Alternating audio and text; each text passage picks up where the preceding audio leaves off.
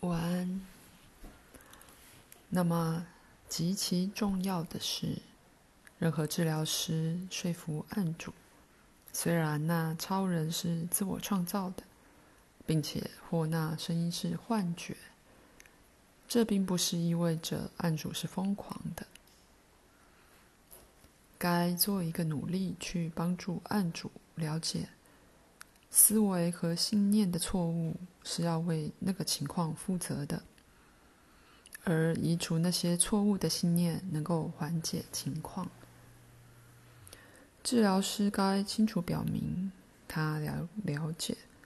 就一般的说法，案主并没在说谎。当他报告说听见魔鬼的声音的时候，按照目前这特殊案例而言，治疗师该随之指出所涉及的思维和信念的错误。而试着解释其多少是习惯性的模子。首先，观念必须被解开，然后习惯性的行为才会开始瓦解。治疗师也该向案主保证，在许多思想和对话的主题和题目上，案主运作的相当好。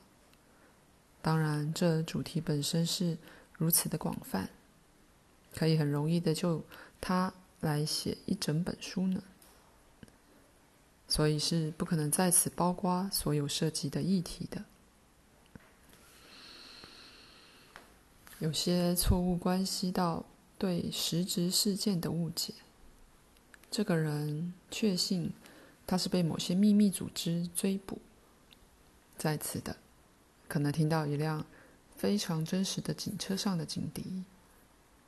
错误在于。假定那辆车是在追逐那人，而非其他的什么人。治疗师能够帮助案主学会去质疑他自己对这件事情的个人诠释。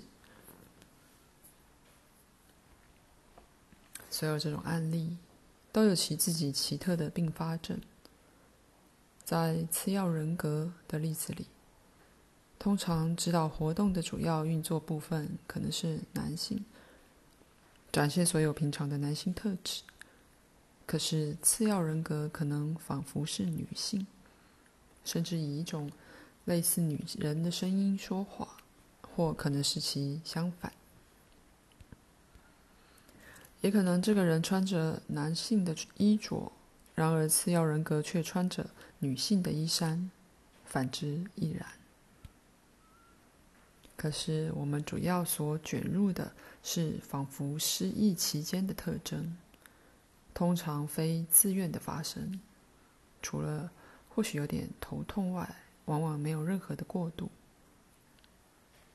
在这个类别里，我并没指像鲁伯这样的人，他以一种轻易安详的感觉替另一个人格说话，而其结果的资讯是极佳的知识。证明对个人及别人都有所帮助的不寻常的尝试之明显产物。不过，在我们所有讨论过的那些例子背后，还是有价值完成的需要。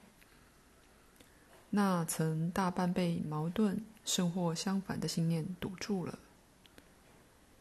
无论在一些读者看来仿佛多么不可置信，却是真的。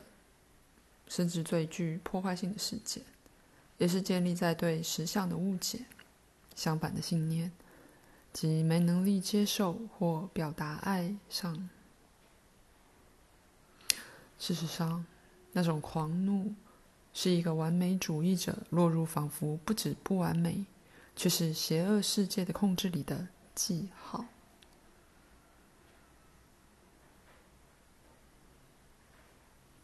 这带我们到另一个最危险的信念，即目的可以使手段正当化。绝大多数的破坏性行为都是与那个信念一致的做出来的，它导致一个纪律的过度僵化，而逐渐消减人类表达的范围。事实上，你应该可以看见。我们在讨论的问题，首先就以限制可有的选择开始，故此消减了表达的范围。个人会试着尽可能最好的表达自己，因此每个个人随之开始一个全神贯注的努力，去寻找仍旧开放的那些表达途径。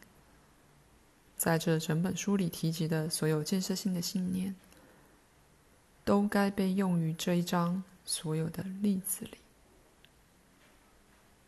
个人必须觉得够安全及被保护。以追求自己的发展，并帮助其他人的完成。口述结束。再次的，我启动促进你们自己身心平安，并加快疗愈过程的那些坐标。